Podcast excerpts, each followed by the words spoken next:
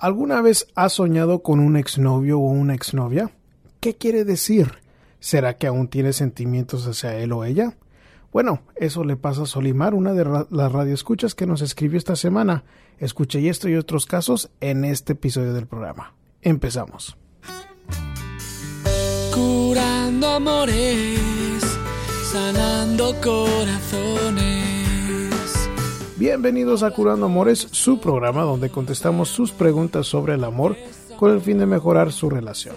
Mi nombre es Rob Arteaga, yo soy un psicoterapeuta y consejero matrimonial y en este programa vamos a contestar sus preguntas, como Adriana que dice, conocí a otro hombre que me volvió a hacer sonreír. Mi esposo me sorprendió en su reacción y dijo que él me orilló hacia esta otra persona y está arrepentido. Quiero saber si lo perdono o lo dejo. Luego una pregunta anónima dice que ella duró 32 años en un matrimonio, que tuvo seis hijos con esta persona y que lo dejó porque no era una buena pareja. Y bueno, dice que aún le duele que nunca fue importante para él. Quiere saber cómo puede lidiar con esa idea de nunca ser importante para su ex, ex esposo. Luego Esmeralda nos cuenta que ya se cansó de rogarle a los hombres con los que ha estado. Se ha juntado cuatro veces y no ha podido hacer vida con ni uno. Quiere saber cómo le hago para no rogar. Y Princesa nos escribe cómo soltar a una persona a la cual no se ama, pero se le agradece. Y de ahí vamos a terminar con la pregunta de Solimar, que dice, sueño con mis exnovios. ¿Será que aún los amo? Esa es una pregunta muy... Ah, eh, puede ser un poco complicada. ¿Por qué? Porque hay muchos ah, psicoterapeutas que no les gusta meterse con el tema de los sueños. Pero bueno, la verdad es de que ah, es un tema que a mí sí, sí me interesa y vamos a desempacar un poco sobre por qué es que podemos soñar sobre las exparejas. Bueno chicos, quiero eh, comentarles en esta semana que ah, ha sido una semana muy buena, una semana donde ha habido mucho trabajo y bueno, siempre pueden encontrarnos a través de las redes sociales, a través con el hashtag Curando Amores. Cuando ponen el hashtag Curando Amores todos juntos, nos pueden encontrar en Twitter, en Facebook, en YouTube, en Instagram, en uh, Google Plus y en SoundCloud, que son dos comunidades en donde estamos muy fuertes. Y este uh, pueden participar en las conversaciones. La comunidad de Curando Amores en Google Plus es una comunidad muy grande y muy activa, donde nos estamos comunicando y conectando con gente de República Dominicana, de Colombia, que escucha mucho el programa, también a este Perú, Lima, Perú, escucha mucho el show y quiero agradecerles a ellos también. Y ah, bueno, pueden conectarse a través de Google Plus con esa comunidad gigante que tenemos, la más grande que tenemos en las redes sociales.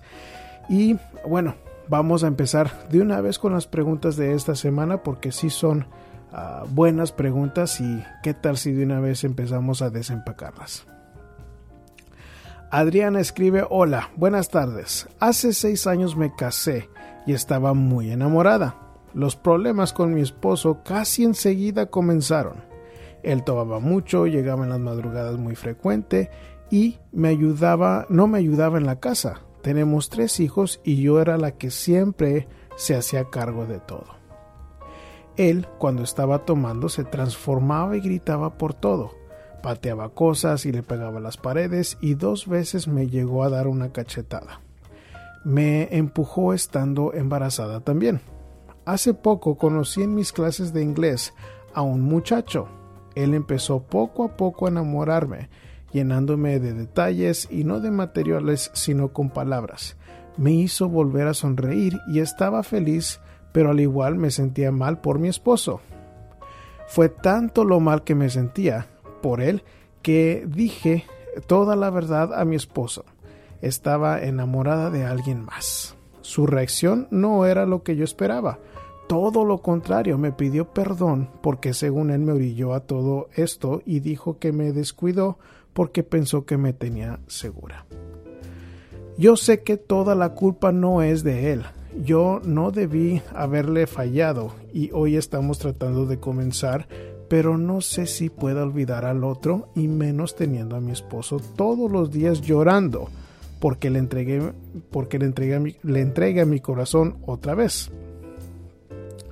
Sé que es difícil, pero mis hijos son mi motor principal y tengo que hacerlo por la felicidad de ellos y porque quiero vivir feliz, ver feliz a mi esposo. Mi pregunta es, ¿lo perdono o mejor le digo adiós?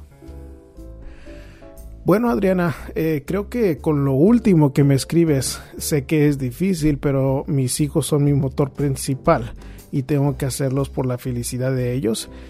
Es la razón principal por la cual te sugiero que te quedes ahí en la relación. Em, creo que si este hombre se ha arrepentido y te está mostrando que puede cambiar, que no es el borracho, que no es el que te está se está abusando de ti. Bueno, es muy posible que esto puede cambiar. La verdad es de que al grado como me cuentas en los detalles de tu caso, lo número uno que yo haría es buscar ayuda profesional. ¿Por qué? Porque bueno, aunque es algo positivo que él ya quiera cambiar en la relación, que ya no quiera estar haciendo o, dejando de valorarte, saliendo de parranda, andando con otras mujeres o lo que haya hecho. Bueno, pero también hay que considerar que no es nada productivo estar todos los días llorando porque te entregue, porque tú quiere que tú le entregues tu corazón. y creo que una consejería matrimonial lo puede guiar hacia un lugar en donde no está rogándote porque yo entiendo que es más difícil que se borre el otro de tu mente con él rogando. Pero eso no es algo que tú puedes decirle. Él está arrepentido. Pero si yo lo tuviera en mi consultorio, yo le diría, así como fuiste hombre para salir y tomar hasta la madrugada, así como fuiste hombre para cachetear a tu mujer, Ahora necesitas que ser lo hombre suficiente para dejar de llorar y ser el hombre de la casa. Que ser el hombre de la casa quiere decir que uno maneja sus sentimientos lo suficiente para crear armonía en la pareja. Voy a repetir eso porque es un punto sumamente importante. Si él está llorando, ahora tiene que ser lo hombre suficiente para dejar de llorar y hacer las cosas bien para crear armonía entre la pareja. Quiere decir que en lugar de estar lloriqueando, yo, yo le sugiero, le diría que esté pensando cómo puedo hacer a mi esposa feliz hoy. ¿Cómo es que puedo ser un buen esposo ahora, un buen padre ahora? Entonces, la pregunta que me haces, ¿lo perdono o mejor le digo adiós? Yo no veo como una buena opción decir adiós. Ahora, el tema de perdón puede ser algo muy complicado. ¿Por qué? Porque para poder recomendarte que perdones, él tiene que mostrar remordimiento, que suena que lo está mostrando, pero aparte tiene que mostrar de que va a hacer algo para nunca repetir lo que te orilló a hacer en el pasado, o sea, nunca repetir eso de estar tomando demasiado, de llegar en las madrugadas, y que te va a ayudar en la casa, si eso es lo que tú quieres. Aparte, tiene que mostrar de que constantemente y con tiempo, no va a volver a hacer esas cosas. para poder recomendarte un perdón. En otras palabras, el perdón se merece. El perdón tiene que ser a través de sus acciones y no nada más perdonar ciegamente sin que haga él nada al respecto con sus errores del pasado. Pero la recomendación es que te quedes ahí primordialmente por los hijos, porque la felicidad tuya no es lo número uno, no debe de ser la prioridad. La estabilidad de tus hijos es mucho más importante. Ah, eso de ver feliz a tu esposo no tiene nada que ver en, en lo que es importante aquí. ¿Por qué? Porque la felicidad de tu esposo es posible que nunca llegue. ¿Por qué? Porque mm, no sé si él va a poder tener la capacidad de volver a enamorarte, si va a poder dejar de llorar, si va a poder ser un hombre de la casa, un hombre responsable, un hombre que sabe manejar sus emociones, un hombre que sabe apoyar a su esposa, que la escucha, que la entiende. Entonces, aquí, primordialmente, la recomendación es de que te quedes por los hijos, no necesariamente que lo perdones. Y bueno, el hecho de olvidarte del otro hombre, es posible que jamás te vayas a olvidar de él. ¿Por qué? Porque te hizo sentir algo bonito. Pero los sentimientos no es todo. No va a ser la primera ni la última vez que tal vez un hombre te haya sentir eso. Pero nada más porque nos hacen sentir bonito no es una buena razón por destruir la familia. Eso sería lo que yo te diría si estuvieras en mi consultorio. La siguiente pregunta es anónima y dice, hola, soy una señora de 52 años. Mi matrimonio duró 32 años tengo seis hijos y mi esposo me fue infiel y lo perdoné. Pasado el tiempo tuvo otro hijo con la misma persona y eso que lo apoyé ayudando con su hijo mayor dejando que entrara en el seno de mi familia e imponiéndole a mis hijos que me ayudaran a aceptarlo. Él siguió siendo infiel y él llegó y llegó el día que, que hablé y le dije que ya estaba harta y le dije te vas tú o me voy yo. Hoy vivo con mis hijos, ellos me mantienen y soy un pilar importante de mi vida y vivo en mi casa. Pienso que superé así casi todos mis miedos y no lo odio en mi mente y está el jamás volver con él. Lo que no puedo superar es de que nunca fue importante en su vida. Yo no era digna de unos buenos tenis. Él siempre marca todo lo que yo tenía y compraba ni y yo me compraba todo para mí. Nunca me hizo hacer importante. Jamás existí en su mundo. ¿Qué puedo hacer antes esos pensamientos? Son pocas las veces que pienso en eso, pero me gustaría que me apoyara en esa partecita de mi vida. Soy su fan, Dios lo bendiga. Usted es muy amable en escribirme eso. le voy a decir que es muy posible que el resto de su vida vaya a tener estos pensamientos de que nunca fue importante para su ex esposo. Entonces, si usted dice que quiere ayuda con eso, bueno, pues yo le diría que a estas alturas de su vida, a sus 52 años. La parte importante de aprender de esta experiencia es de que cuando alguien no nos va a dar el valor en su vida, siempre sale eso al principio de la relación. En otras palabras, su esposo fue así desde el principio, que nunca le dio a usted prioridad, que nunca fue importante para él. ¿Por qué? Porque siempre fue infiel.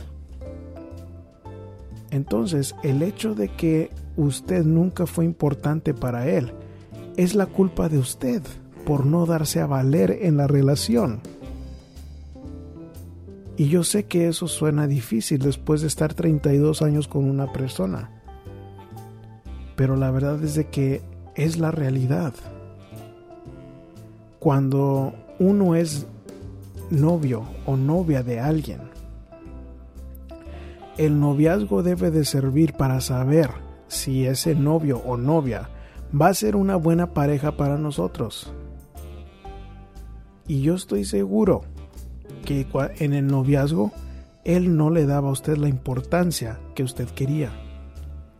Y eso debería haber sido el, la señal número uno para saber de que esta no era una buena relación. Pero usted la ignoró. ¿Por qué? Bueno, pues no sé, yo no estaba ahí en su cabeza. Usted tiene que pensar por qué fue que usted se quedó ahí. Muchas mujeres se quedan y no ven la realidad de su pareja porque tienen una ilusión muy grande de estar con ellos toda su vida y de tener una familia. Entonces la parte más importante aquí es aprender de lo que pasó. Y el aprendizaje es de que hay que saber bien escoger a una pareja. Hay que tomar el tiempo para conocer bien a la persona que queremos para el resto de nuestra vida. Y cuando llegan estos pensamientos, pues si me dice que son pocas las veces que piensan eso, pues yo no me preocuparía tanto de eso. ¿Por qué? Porque son pocas las veces y si es nada más una partecita de su vida, no hay mucho de qué preocuparse. Es por ejemplo si a mí me muerde un perro y cada vez que yo veo un perro me da miedo o pienso que me vayan a morder. A pesar de esos pensamientos, yo tengo que seguir adelante. Va a ser miedoso ver perros. Va a ser difícil lidiar con los pensamientos, con las emociones. Pero eso no se va a ir a ningún lado. ¿Por qué? Porque usted invirtió 32 años de su vida con este hombre.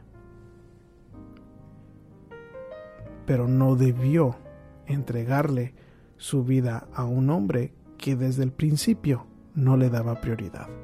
Esa fue su decisión hacerlo. Y puede usar eso para combatir los pensamientos que de vez en cuando le molestan. Eso sería lo que yo le diría en el caso de usted. Esmeralda nos escribe, hola, gracias por su programa, me ayuda mucho. Ah, por favor ayúdeme y me he juntado cuatro veces con diferentes personas y nunca he podido hacer vida con nadie. Yo me considero buena persona, he puesto todo de mi parte para tener una vida bien y tener una pareja estable, pero no he podido. Yo reconozco que me entrego toda y que no doy tiempo a nada, y siempre doy todo. Quisiera cambiar pero no puedo. Creo que es porque quiero tener algo estable para siempre, pero por eso me entrego al cien y siempre soy la que termino rogándole a los hombres para que no se acabe la relación. Pero ya me cansé de ser la que, que ser soy yo la que ruega y la que tengo que poner todo y no sé qué me pasa. Por favor ayúdeme a salir de esto. ¿Cómo tengo que actuar para que ya no se canse o no se aburra un hombre de mí? ¿Cómo le hago para no rogarle? Gracias y que Dios lo bendiga.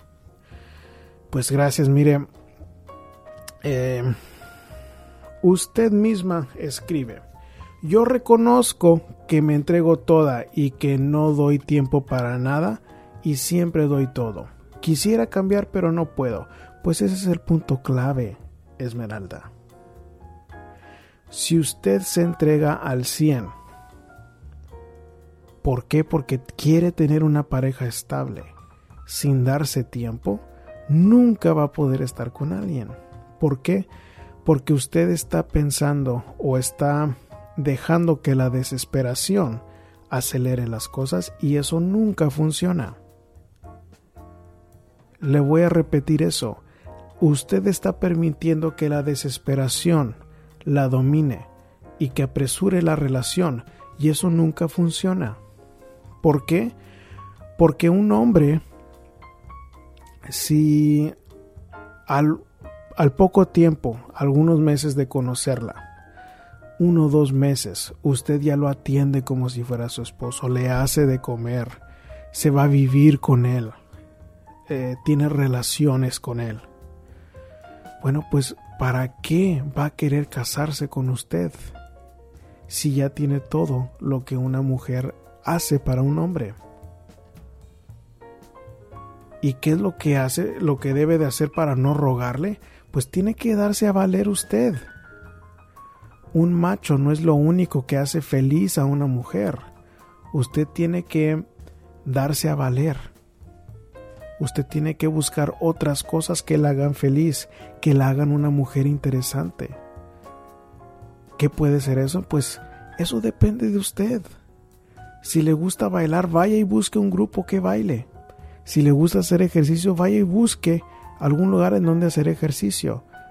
Si le gusta cocinar, pues aprenda a cocinar de la mejor manera posible. Pero imagínese que una mujer es como si fuera un niño con un videojuego. Si alguna vez ha visto un niño con un videojuego, está entretenido y está entretenido mientras más batalla. Y en el momento que el niño pasa el videojuego o pasa un nivel del, videojuego, como que pierde interés. ¿Por qué? Porque aunque ahí tenga enfrente el juego, ya no tiene que batallar más. Entonces, eso pasa cuando usted se entrega al 100 y siempre termina rogándole a los hombres. ¿Por qué? Porque es como si fuera el videojuego usted y ya lo pasó el niño. Es como si el videojuego le estuviera rogando al niño, juega conmigo, juega conmigo, juega conmigo. Entonces lo que debe de hacer es no entregarse al 100. Busque otras actividades en donde ocuparse. Hágase una mujer interesante. Levante su autoestima aprendiendo cosas nuevas, teniendo aventuras, y no me refiero sexuales, me refiero a hacer cosas que nunca pensó que usted podía hacer, como ir a escalar, como ir a un lugar diferente, como ir en una bicicleta a través de algunas montañas. Y le repito, no tiene que ser tan elaborada la cosa. Si quiere hacer algo ahí en su casa, aprender a hacer algo diferente, lo puede hacer. Jardinería, lo que usted se le antoje. Pero si nada más el hombre es lo único que le da un buen motivo para levantarse en la mañana y para poder tener ganas de vivir, pues eso no es nada atractivo. ¿Por qué? Porque el hombre va a sentir esa presión, porque el hombre no va a tener que batallar, porque ahí está la mujer que siempre lo atiende, atiende, que siempre le va a dar relaciones. Y eso no es atractivo. Eso es lo que tiene que hacer, no entregarse al 100 si ya está usted en una relación nueva en donde está pasando lo mismo, la verdad es que le recomiendo que se salga de ahí. Ese hombre, si no le responde ahorita como usted quiere, tiene que usted darse cuenta que esa va a ser la realidad. Si no le gusta, sálgase, si no va a ser así el resto de su vida. Y si no hay hijos de por medio, pues aprenda de estas cuatro veces que se ha juntado con hombres sin que ellos se esfuercen. Esa es la diferencia. No puede entregarse al cielo. Muy bien, Princesa nos escribe, mire, mi pareja y yo teníamos cinco años y medio de casados y duramos dos años separados y ahora un año y medio durmiendo en cuartos diferentes. Su edad es de 46 y la mía 25 y tenemos un hijo. Dormimos separados porque todo de él me molesta. Él sabe que no lo quiero y que no siento nada por él y se lo digo constantemente. No le fui ni le he sido infiel nunca. No es mala persona ni mal compañero y se preocupa por darnos lo mejor posible y no es eh, que nos maltrata, es cariñoso y amoroso. Lo malo es de que no es muy fiel. Él es muy testarudo, no reconoce ni admite y no tenemos nada en común, absolutamente nada de nada. Yo no lo he podido dejar definitivamente porque mi hijo adora a su padre y a mí no. Yo no quiero separarlo de él porque lo adora, porque yo crecí sin el amor de mi padre y sé lo que es crecer con la ausencia y necesidad de un padre. Pero me estresa mucho y yo me estresa mucho que yo tenga que lidiar con él más que con mi hijo, en el sentido de que es muy inmaduro. Mi pregunta es, ¿cómo soltar a una persona a la cual no se ama, pero se le agradece? Bueno, princesa, si usted quiere soltar a una persona, supongo que cuando dice soltar, se refiere de que salirse de la relación. Y la realidad es de que no es nada aconsejable salirse de la relación específicamente. ¿Por qué? Porque ustedes tienen un hijo.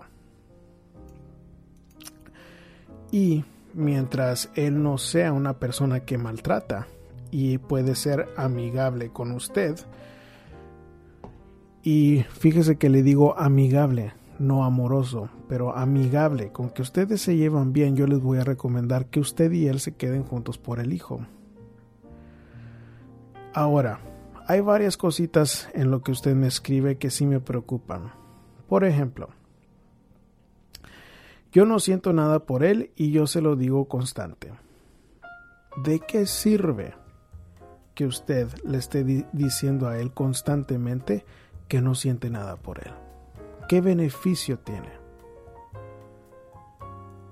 Eso sospecho que es parte de su edad. Si usted tiene 25 y sigue reclamándole o diciéndole, pues la verdad es de que sí tienen algo en común, porque me dice que él es inmaduro y pues eso de estarle diciendo lo que no le gusta de él constantemente es sumamente inmaduro, sí tienen ustedes algo en común.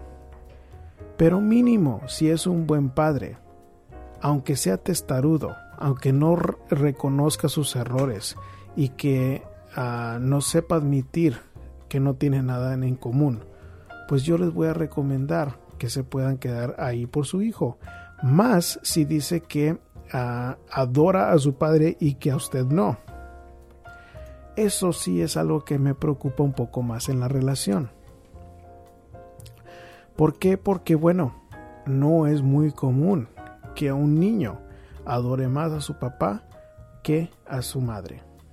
La madre es la que se supone que debe de ser más amorosa en la relación, más comprensiva, consentidora, y yo sospecho que usted no es así. ¿Por qué? Porque me dice que su esposo es el cariñoso y el amoroso. Entonces, por eso también le recomiendo que se quede ahí en la relación. Si usted quisiera soltar a esta persona que no lo ama pero le agradece, pues la única condición que yo le pondría es de que ese hijo de usted no sea menor de edad. Es la única manera en que yo le recomendaría que se saliera de la relación. Si su niño todavía es menor de edad, no le recomiendo y entiendo que en una relación en donde hay casi o más de 20 años de diferencia, que uno no tenga nada en común. Pero por mientras, la relación debe de ser lo más estable posible por ese hijo, aunque no haya amor. ¿Por qué? Porque ahorita, a estas alturas, la estabilidad de su hijo es mucho más importante que la felicidad de usted y de su esposo y si no le gustaba el hecho de que era testarudo, de que no reconocía, de que era inmaduro, eso siempre sale al principio y no debió hacer un hijo con este hombre. Pero ya lo hicieron.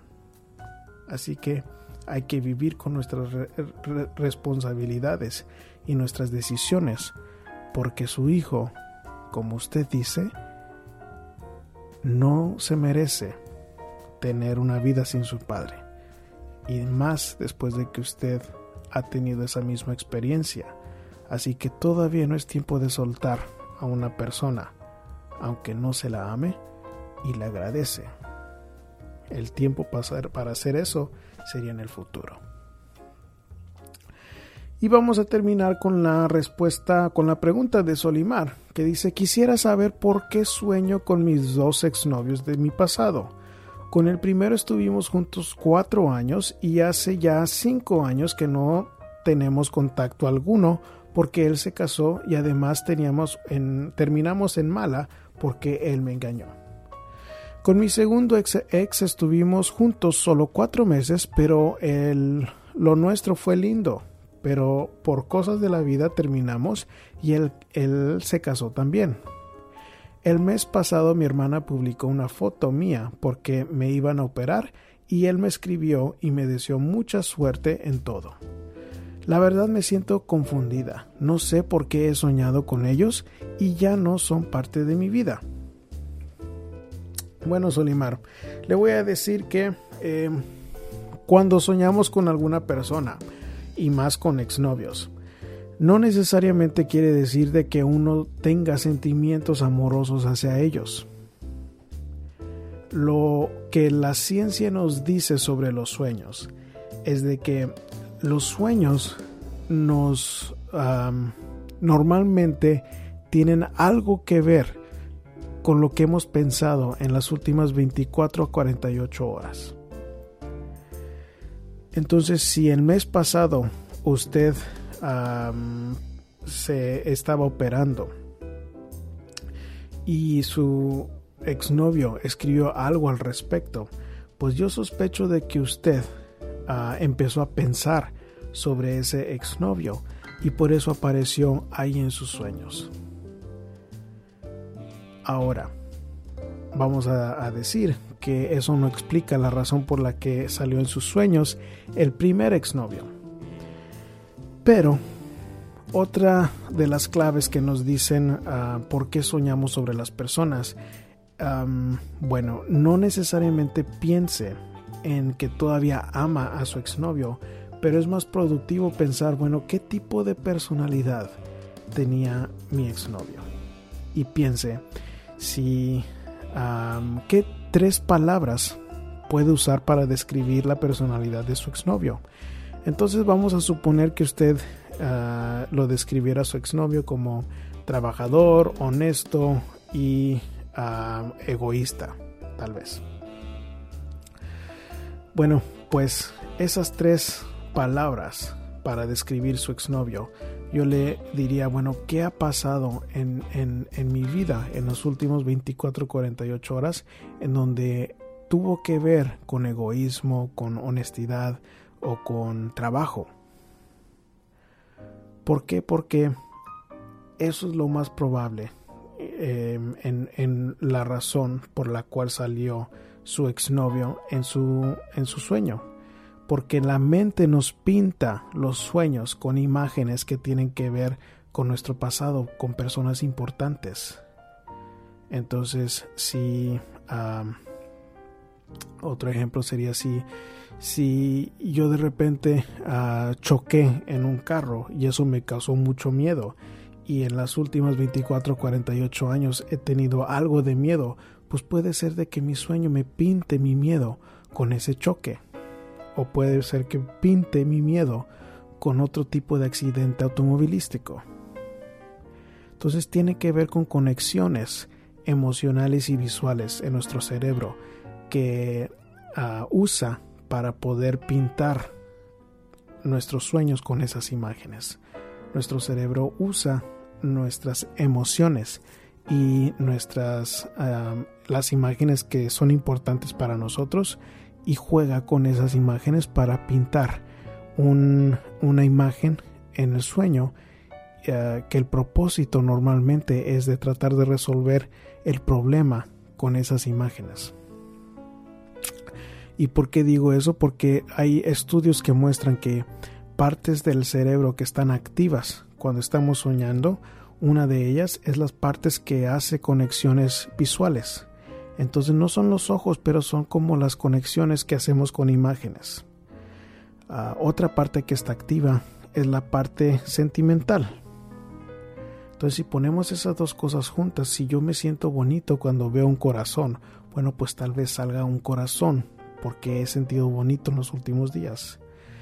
Y tal vez, ah, por ejemplo, también si eh, algo malo sucede o algo malo sucedió con alguna otra persona de mi pasado, esa persona va a salir porque representa algo malo.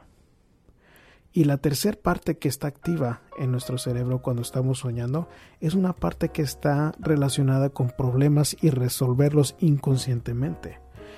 Entonces, si juntamos esa información que nos da la ciencia, bueno, pues es más muy probable que usted soñó de sus exnovios porque hay algo relacionado con la personalidad de sus exnovios uh, y estuvo pensando en ellos últimamente y eso puede explicar mejor la razón por la que salieron en sus sueños.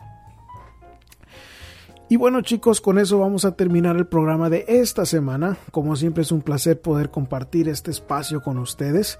Y bueno, si tienen ustedes su propia pregunta para el programa, pueden escribirla a través de curandoamores.com. si acaso quieren escuchar los archivos del programa, también están disponibles a través del mismo sitio y bueno, si están interesados en una consulta privada, también la pueden ah, ver más información a través del sitio web. Chicos, ah, me da mucho gusto poder compartir con ustedes desde acá, desde Houston, Texas. Les mando un abrazo con mi corazón entero. Curando amores, sanando corazones. Habla con nosotros de amor desamor, seducción, sexualidad y pasión. Podrás trabajar la comunicación, tratar infidelidades y curar tu relación.